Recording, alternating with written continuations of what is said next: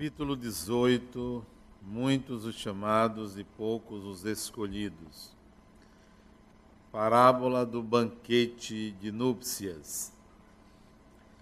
Jesus, continuando a falar por parábolas, disse-lhes: O reino dos céus é semelhante a um rei que, querendo celebrar as núpcias do seu filho, enviou seus servos para chamar para as núpcias os que tinham sido convidados. Mas eles recusaram a ir. Recusaram ir. Ele enviou ainda outros servos com a ordem de dizer aos convidados: Preparei o meu jantar, mandei matar os meus bois e tudo o que fiz engordar. Tudo está pronto, vinde às núpcias. Mas eles, não se comovendo, foram um à sua casa de campo e outro aos seus negócios. Os outros apoderaram-se dos seus servos e mataram-nos depois de lhes terem feito muitas injúrias. O rei, ao sabê-lo, movido pela cólera, enviou os seus exércitos, exterminou os assassinos e incendiou a sua cidade. Então disse aos seus servos: O banquete de núpcias está pronto. Mas os que tinham sido chamados não eram dignos.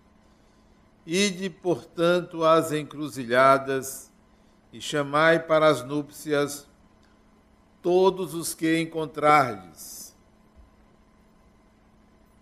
Então os seus servos, indo pelas ruas, reuniram todos os que encontraram bons e maus.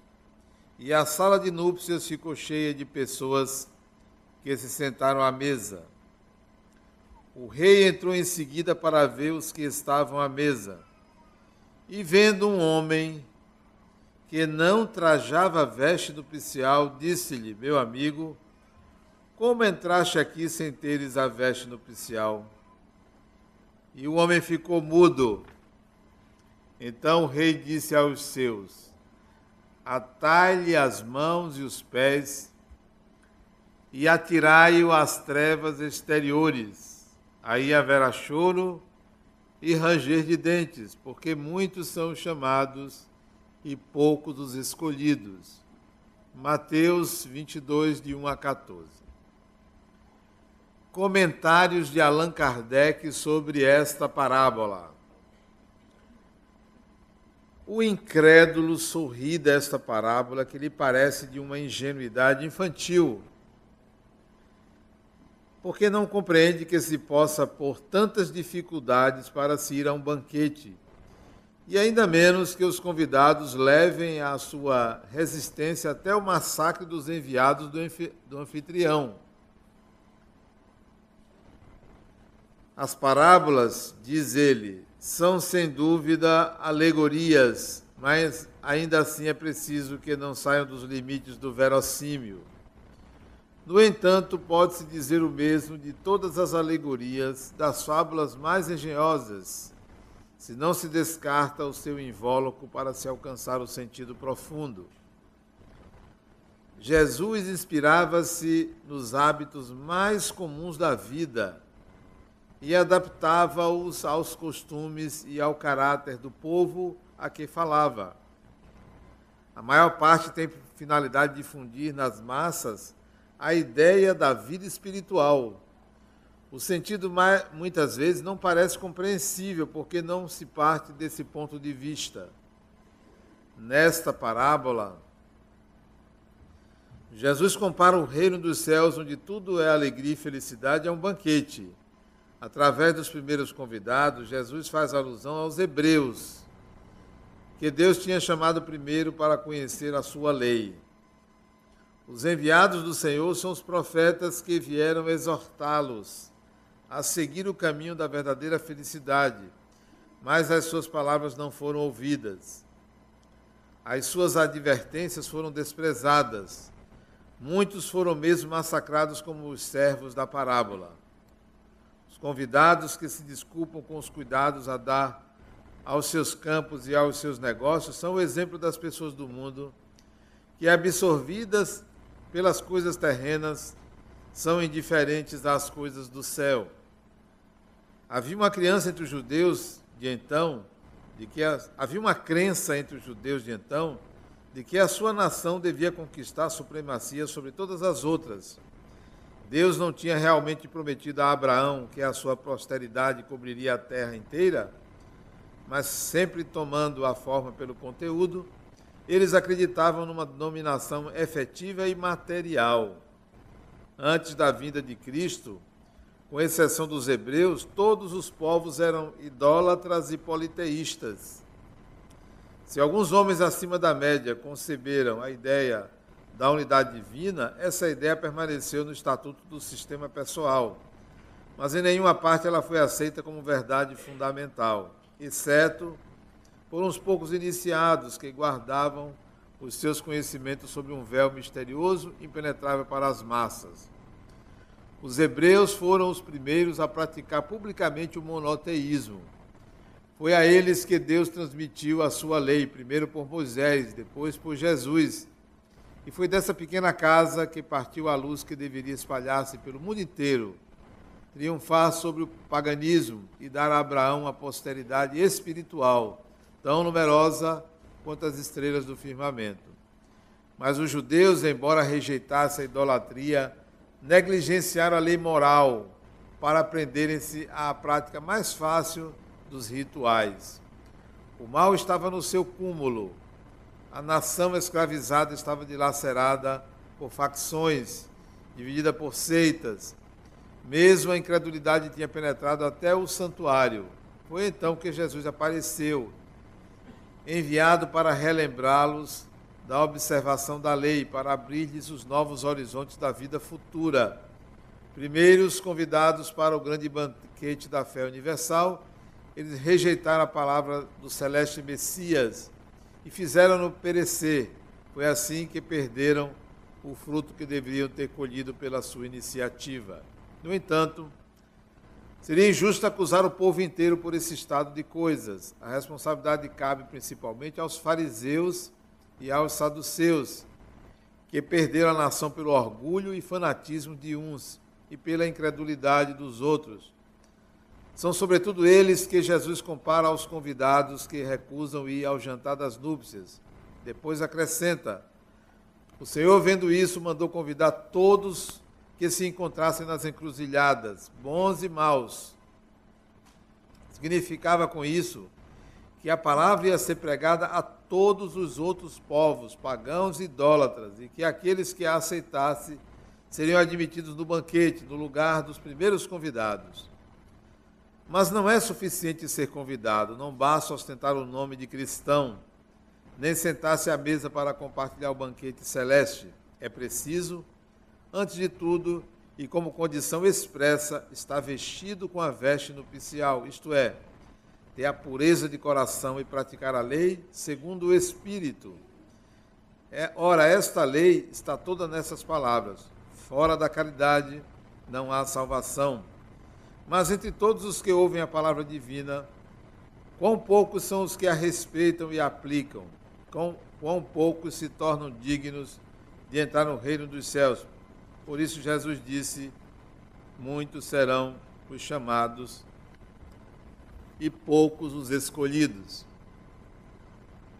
Aí está a parábola de Jesus e o comentário que Allan Kardec faz. Comentários, aliás, muito pertinentes.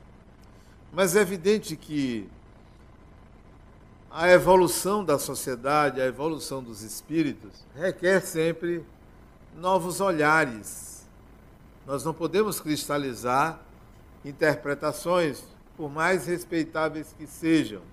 E elas são importantes. O comentário de Allan Kardec aqui é fantástico. Mas será que é possível nós termos um outro entendimento em acréscimo, não em substituição, em acréscimo, sim. E a gente pode meditar um pouco sobre ser chamado e ser escolhido. Não sei se vocês já ouviram falar do arquétipo do chamado já ouviram falar do arquétipo do chamado? Eu creio que sim, todo mundo, mas vocês são modestos e não querem dizer que sabem, né? Mas eu vou só relembrar o que é o arquétipo do chamado. Todos nós temos uma marca, como uma cicatriz, como uma tatuagem. Todo te, todos temos uma tatuagem espiritual. Todo mundo. Essa tatuagem está tão profunda, tão intrínseca em nós, está tão na nossa interioridade, na individualidade, que a gente não tem a percepção da marca. A tatuagem está tão escondida que a gente não a vê.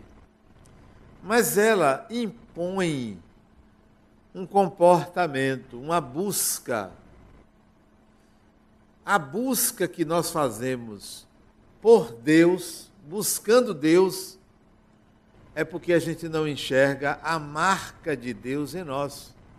Todo mundo tem essa tatuagem é da individualidade. O Criador se escondeu da gente. Mas ele não se escondeu nas sacristias, nos templos, nos centros espíritas, nas vielas, nas estrelas. Ele se escondeu propositadamente dentro de nós, dentro de você. Mas não é dentro do corpo, não. O dentro aí é na sua essência. Nós temos uma marca divina como se fosse uma tatuagem. E o arquétipo do chamado é exatamente essa busca. A todo momento nós somos, chamados para o divino. E como não reconhecemos essa marca, vamos procurar o divino fora da gente. E a gente procura o divino fazendo uma oração. Vou orar a Deus. A gente procura o divino buscando os espíritos para nos ajudar, para nos proteger, os santos. Nós vamos buscar o divino nos templos religiosos, na natureza, na contemplação. É o arquétipo do chamado. Nós somos chamados a isso. Até o dia que a gente acorda e diz: espera aí, eu não estou encontrando. Eu pensava que Deus era tudo. Mas eu estou vendo que tudo é tudo, não é Deus. Eu pensava que Deus era a natureza, mas a natureza é a natureza, não é Deus. Eu pensava que Deus era uma árvore, o raio, o trovão, um ser azulado. Eu pensava um bocado de coisa, mas não é nada disso. Até que neste dia você consegue perceber que tem a marca. Ainda não a viu, mas tem a marca. Ah, então sou eu. Sou eu, está em mim. Como é que eu consigo enxergar? Então, esse é o arquétipo do chamado, portanto, a tendência a encontrar a marca divina em nós. A parábola de Jesus é esta: muitos são chamados, isto é, Todos têm essa marca divina, todo ser humano. Todos nós possuímos essa marca divina. Não há ninguém em regime de exceção na terra. Ninguém. Não há ninguém que possa dizer assim: olha, eu fui escolhido por Deus. Eu fui escolhido. Deus me escolheu. Eu sou um abençoado por Deus. Todo ser humano é. Não há ninguém que possa dizer, olha, aqui na Terra ou em qualquer lugar do universo, tem uma pessoa que nada acontece com ela, dá tudo certo. Não existe.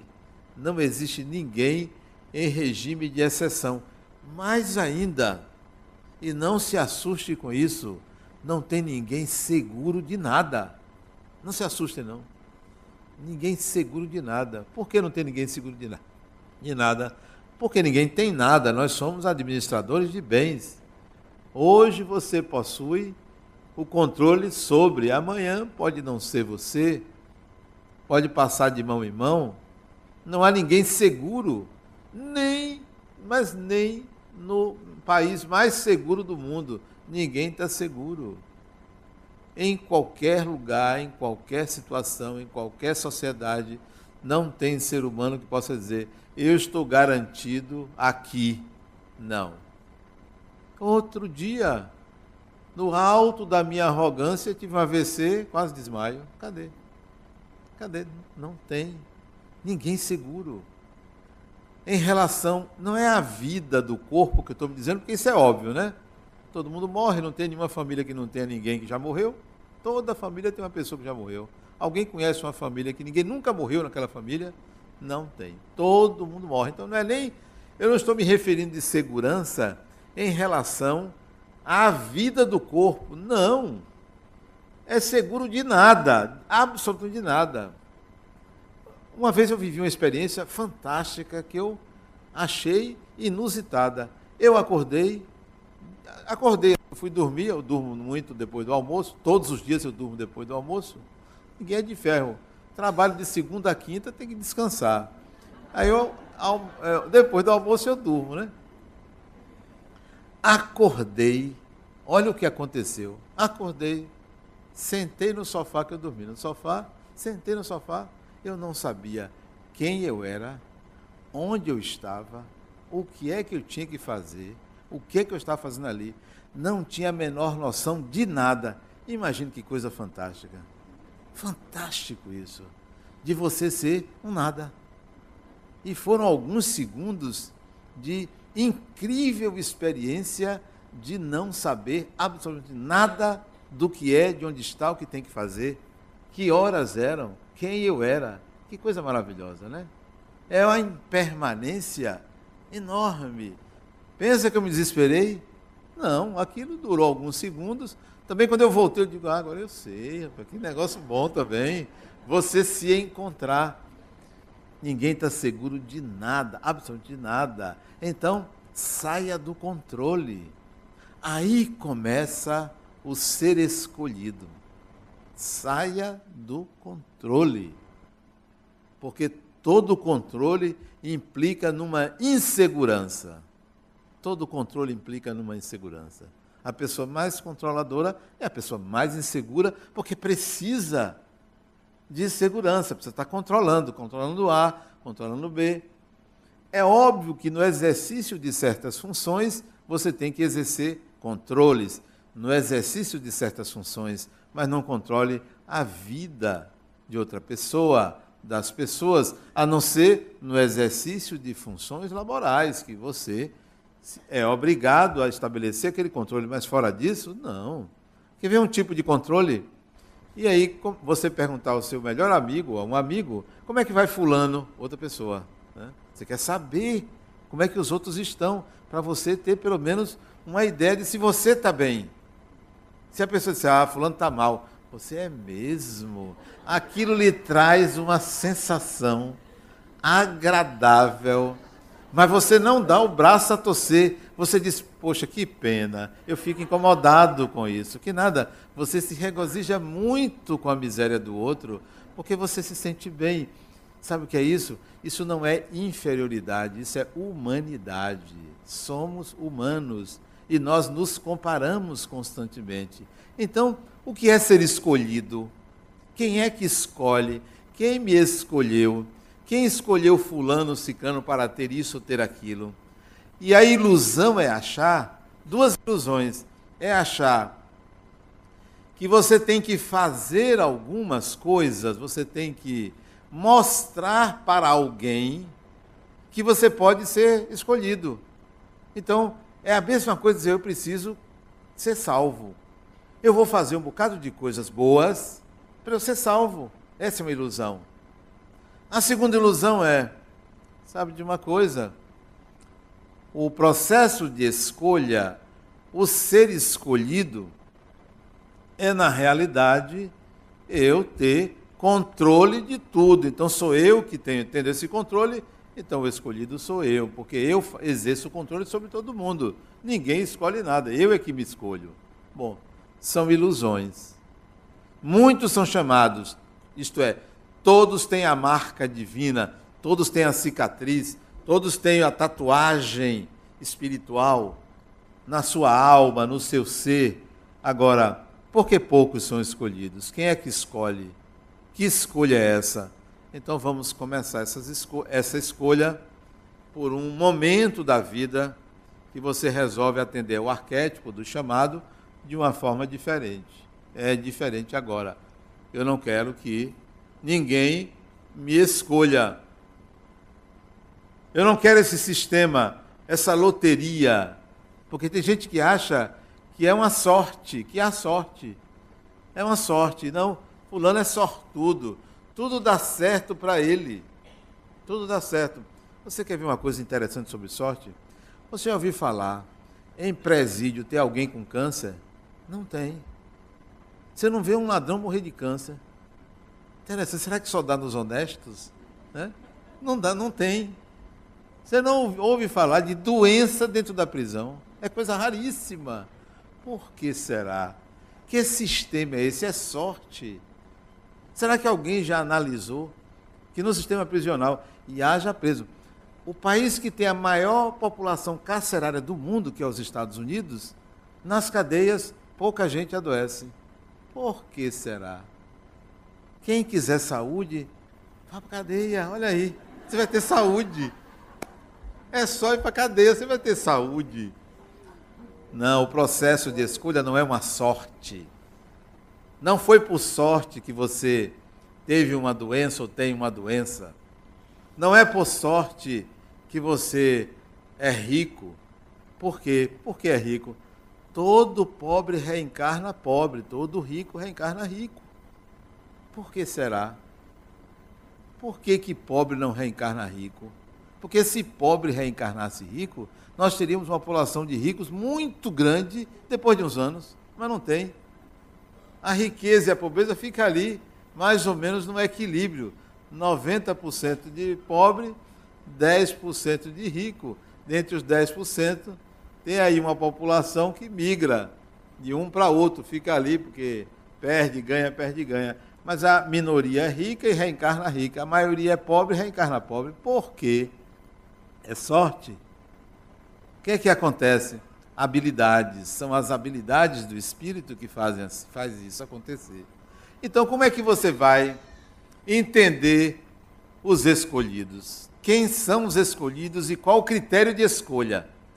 Jesus usa aqui a figura da veste nupcial. Epa, identifica ali, você não está vestido como deveria. Pega ele e joga fora. Não serve haverá choro e ranger de dentes. Então, em que circunstância você pensa que é escolhido e não foi? Qual é a condição de escolha? Quem aqui se acha escolhido além de mim? Eu? Olha, tem uma pessoa ali. Quem? Du? Olha ele ali também, muito bem.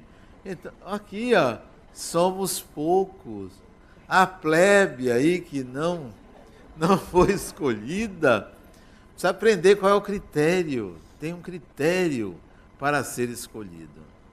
Um critério fantástico. Ontem, sexta-feira de manhã, eu recebi um grupo de pessoas de um centro espírita que queriam me conhecer.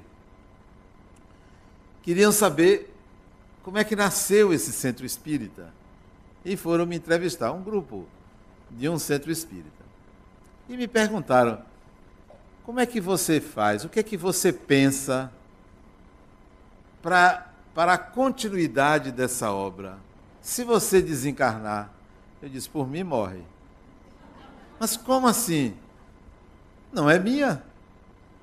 Não tenho essa preocupação depois da morte. Não me pertence, pertence ao mundo.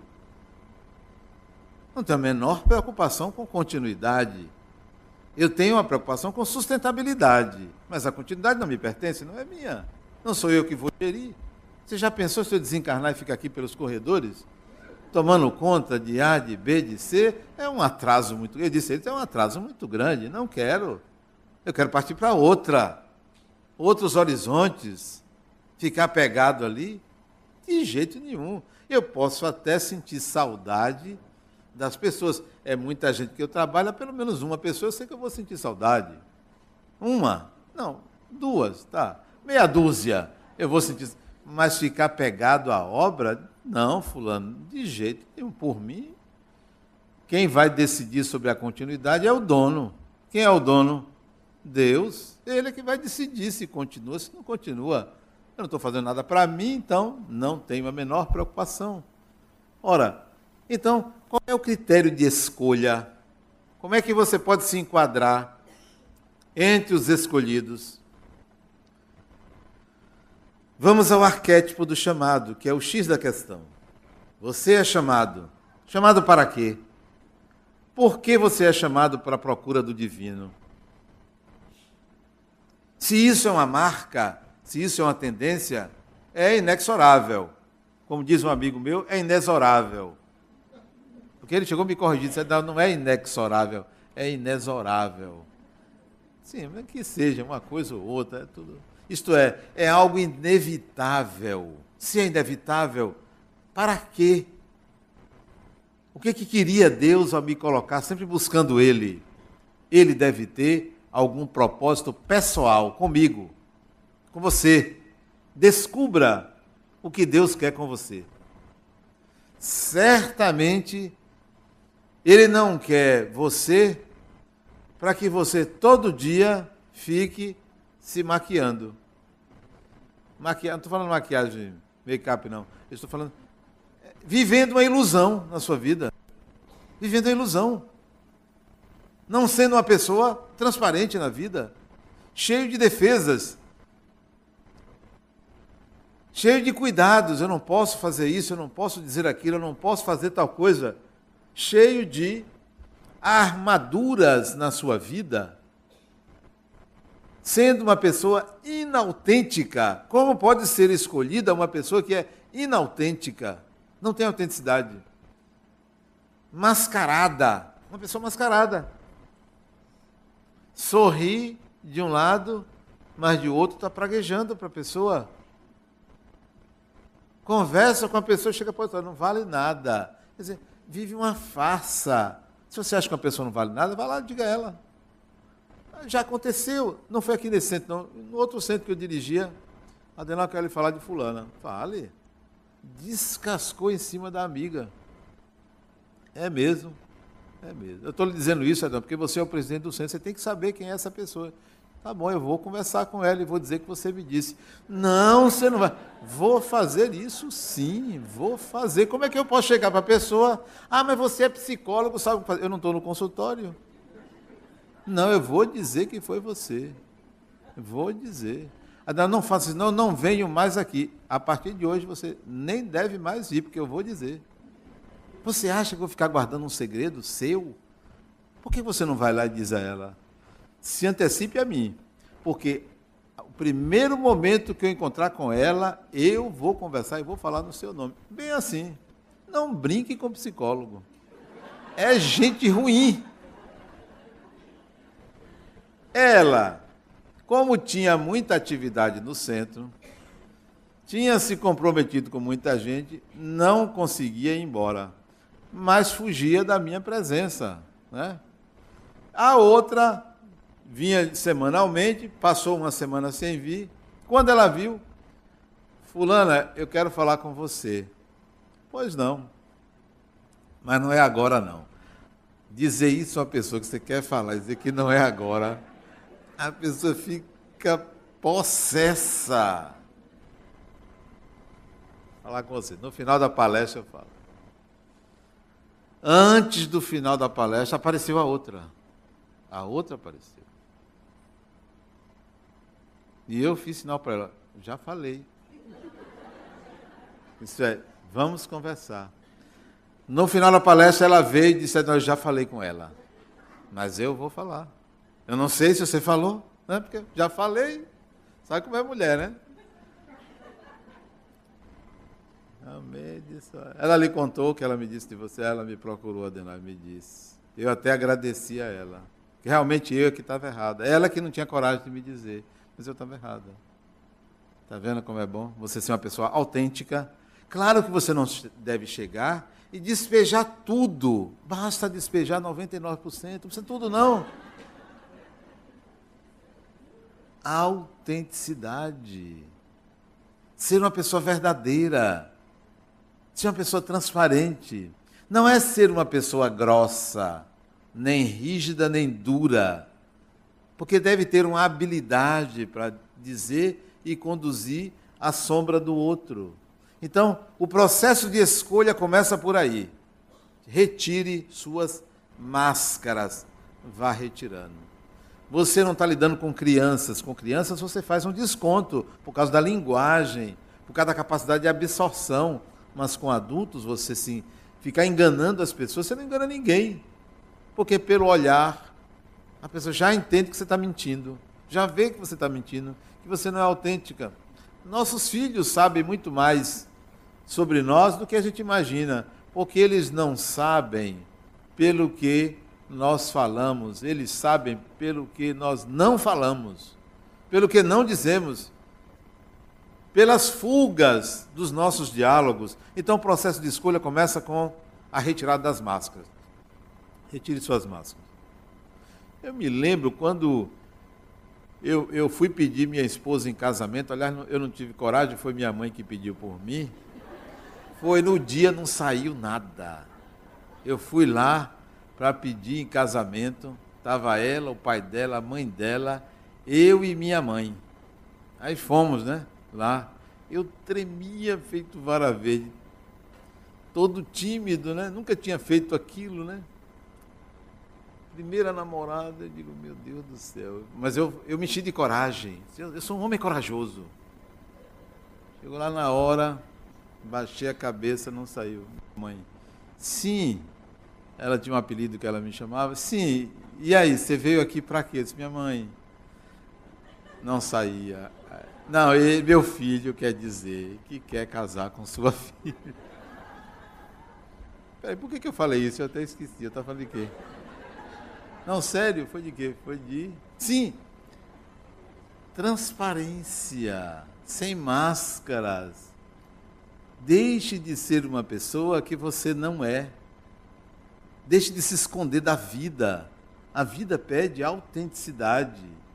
A vida não pede moralidade, autenticidade. Então, comece por aí, para ser escolhido. Mas olha quem é que está escolhendo quem. É você que está escolhendo você. Para quê? Não para agradar a um Deus, não para conquistar uma posição social mas para se tornar uma pessoa. Como dizia o psicólogo americano Carl Rogers, tornar-se pessoa. Muita gente não é pessoa, muita gente é máscara. Muita gente é um boneco, vive uma vida inautêntica, sem sal, sem gosto. Elimine suas máscaras. Sim, mas eu falei do pedido de casamento porque, agora que eu lembrei, você viu que a pessoa vai, vai envelhecendo, vai esquecendo algumas coisas, né? Isso é, é o prazer de envelhecer, é a desculpa de que você pode esquecer, né? O jovem não esquece, mas nós que já temos essa idade podemos esquecer um bocado de coisa. Quantas vezes eu saio do quarto, vou passar, não sei o que eu vou fazer ali. Aí tem que voltar. Vai dizer, poxa, eu fui lá fazer o quê mesmo, né? Bom, é que eu conversando com minha futura esposa, ainda noiva, disse a ela o que, que eu pensava da educação dos filhos que nós queríamos ter. Eu vim de uma família numerosa, de dez filhos, eu queria ter uma quantidade boa de filhos, né? Assim, uma meia dúzia para frente, né? E ela queria dois.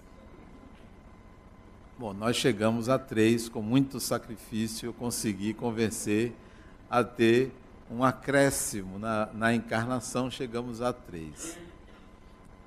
Discutíamos a educação dos futuros filhos que queríamos ter. E a minha preocupação é: não serão batizados.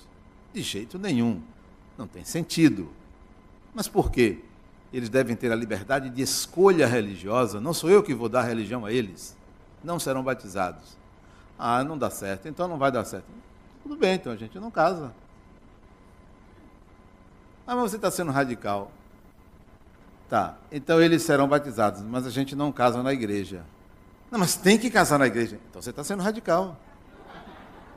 Escolha ou uma coisa ou outra. Adivinha o que ela escolheu? Casar na igreja. Quem disse que ela estava pensando em filhos, né? Estava pensando nela. Né? Vocês sabem como é mulher, vocês conhecem as mulheres. Pois bem, não serão batizados. E assim foi um acordo.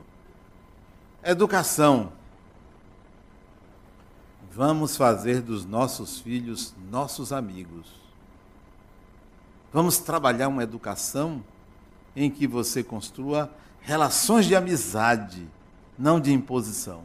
Resultado: temos três grandes amigos, nossos filhos, amigos, somos amigos. Não são mais meus filhos, porque foram educados para serem amigos. Então, faça da sua vida relações de amizade com as pessoas. Aí você será escolhido. Com as pessoas, filhos, mulher, marido, cunhado. Se bem cunhado é difícil, mas não é impossível.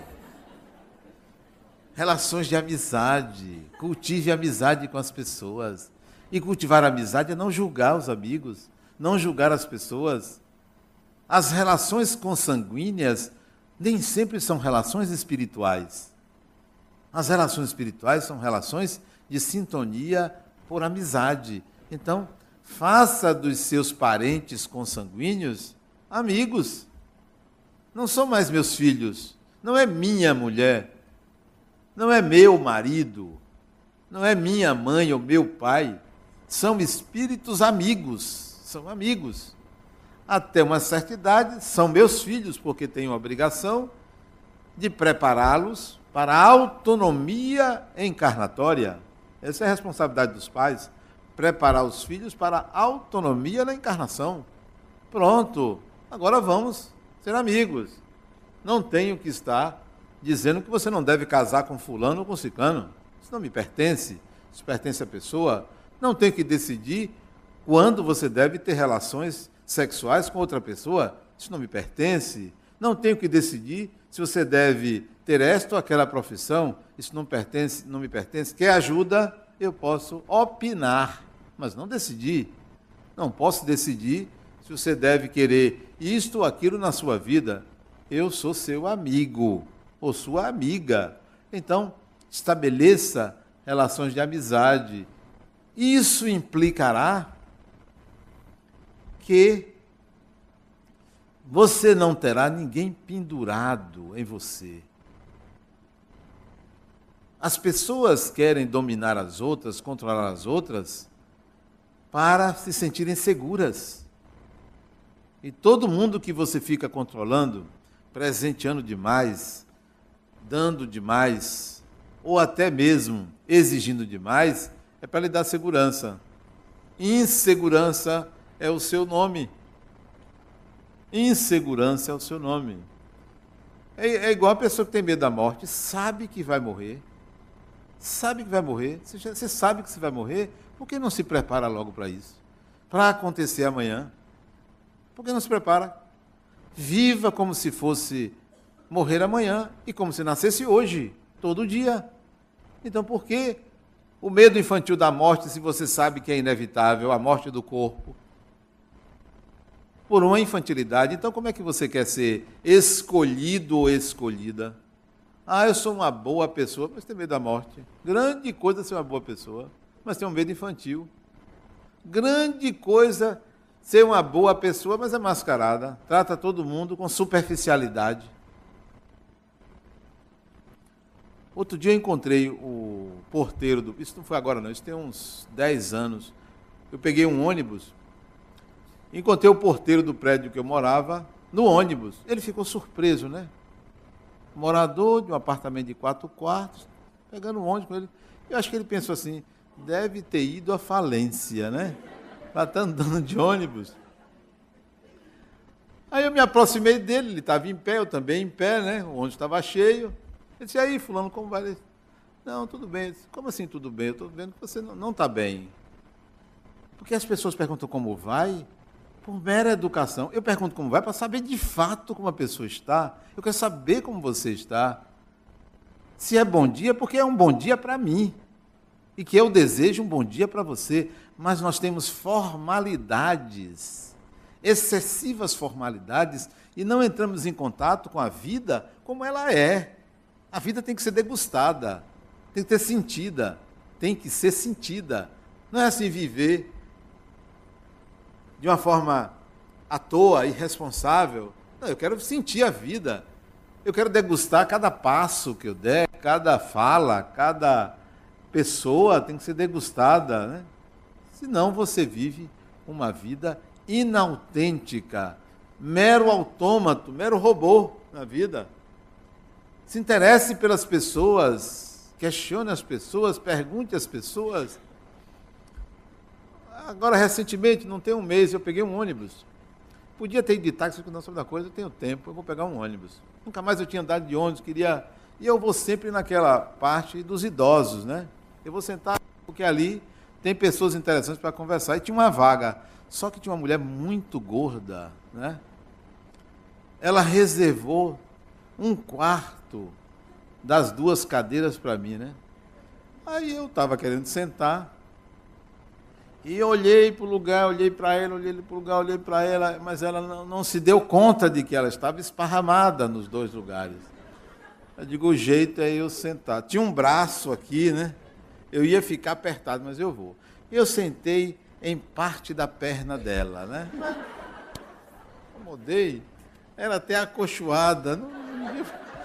Para mim aqui não tinha, não tinha problema nenhum. Para mim não tem problema nenhum. Sentei, ela se chegou, mas o chegou dela foi um milímetro só. Aí eu disse, está quente, né? Aí eu começo a perguntar à pessoa, começo a conversar com a pessoa. Ela está vindo para onde? Está vindo de onde? Conversar com a pessoa, quebrar aquele gelo.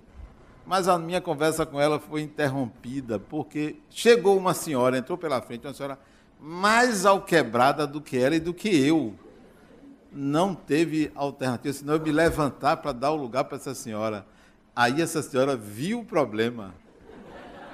Porque ela também era avantajada, né? São essas situações que fazem a vida ser maravilhosa. Você viver essas experiências cotidianas. Olhar isso com. Não é com bom humor. A questão não é bom humor mau humor. Olhar isso como uma experiência de aprendizado, porque tudo é aprendizado. Tudo você está aprendendo. Você aprende com bons e com maus, você aprende com opositores e cuidadores. Você aprende com todo ser humano. O que você não pode é deixar de ser uma pessoa, um ser humano, porque você é um ser humano. Imagine aquele que assumiu a condição de ser espírito, que é o que nós estamos aprendendo aqui. Vocês vêm ao centro espírita, a este, não para receber um passe, não para se curar dos seus é, problemas de saúde, ou diminuir as suas angústias, é para tomar consciência de que são espíritos. Imagine, se você tem essa consciência, a vida fica diferente. Aí você sabe que você é escolhido ou escolhida, porque você é espírito. Essa é a veste nupcial. Coloque essa veste, isto é, eu sou espírito. Eu sou espírito. A vida continua para mim. Não para aqui. Vamos lá, o que, é que tem para mim? O que, é que, que, é que vai acontecer comigo? Vou enfrentar uma doença? Vou enfrentar uma contrariedade? Vou enfrentar uma perda? Vou enfrentar isso? Vou para o lazer? Que coisa mais interessante é você não permitir que você vai para o lazer se contrariar. Tem gente que vai para o lazer vai brigar. Briga com fulano porque esqueceu de pegar a, a boia, esqueceu de pegar não sei o que lá, esqueceu de pegar o documento. Você vai para o lazer, releve aquilo, brinque, porque você está ali para gerar endorfinas. Então, quando eu viajo com minha família, não tem para ninguém. Pode chover canivete, porque eu estou ali para brincar. Estou inteiro. Não tem contrariedade certa. Uma vez eu estava viajando com a família, num carro, né? Que eu aluguei lá nos Estados Unidos. Estava de férias. E eu estou vendo um carro me seguindo pelo retrovisor. Um carro todo iluminado, de dia. Eu digo, rapaz, esse carro quer fazer pega comigo, eu vou acelerar. Aí aumentei a velocidade e o carro me seguindo. De repente ele comeu, começou a piscar a luz. Aí eu brinquei, disse, poxa, esse sujeito gosta de aparecer. Eu não me lembrei que era um policial. Né? Quando ligou a sirene, eu já estava mais de 120. Quando ligou a sirene, aí que eu disse, rapaz, é da polícia. Aí ele parelhou comigo, apontou assim, eu estacionei. Disse, vou esperar. Ele me pediu os documentos, eu dei os documentos, ele disse, o senhor estava em alta velocidade. Sim, estava o senhor não me viu? Eu disse, eu vi que tinha um carro cheio de luzes, mas eu não me lembrei. Contei a verdade para ele. Como eu contei a verdade para ele, ele aí me deu um sermão, me educou e me liberou. Não me multou. Também ele viu que o carro era alugado, que eu era turista, que meu inglês não era lá essas coisas, e aí me liberou. Sabe o que você faz na sua vida? Seja você mesmo não engane os outros, porque quem engana os outros engana a si mesmo. Seja você. E se ele tivesse que me multar, eu pagaria com maior prazer, porque eu estava errado. Simples. Estava errado. Vai estragar minha viagem? Isso de jeito nenhum. Então, não é só nas dores, nas alegrias também. Seja você mesmo e seja espírito pouco relevante ser espírita.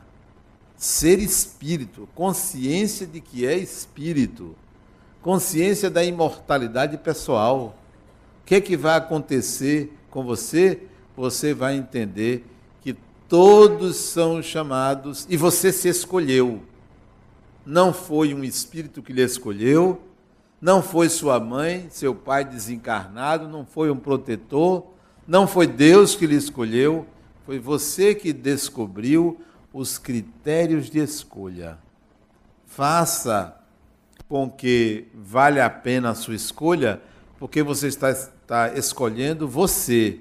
Mas essa escolha não é aquela que diz assim: ah, eu sou um privilegiado. Não existe ninguém privilegiado. É, eu fui agraciado por Deus. Não existe ninguém agraciado por Deus, ou todos somos agraciados por Deus. Não pense, é porque eu tenho um santo forte. Grande coisa. Né? Será que o seu era lutador do MMA? Aí, santo forte para mim é espírito desencarnado que foi lutador. Aí, ou do sumô. É sumô? Aí é santo forte. Não. Você que se escolhe. Você que estabelece o momento que você quer ser escolhido que lhe leva a uma autenticidade, que lhe leva à consciência da imortalidade da alma. Esses são os escolhidos. É, trabalhe para que essa escolha aconteça logo. Não postergue, não demore. Se escolha logo. E você vai ver que você vai viver uma vida muito melhor e mais feliz. Muita paz.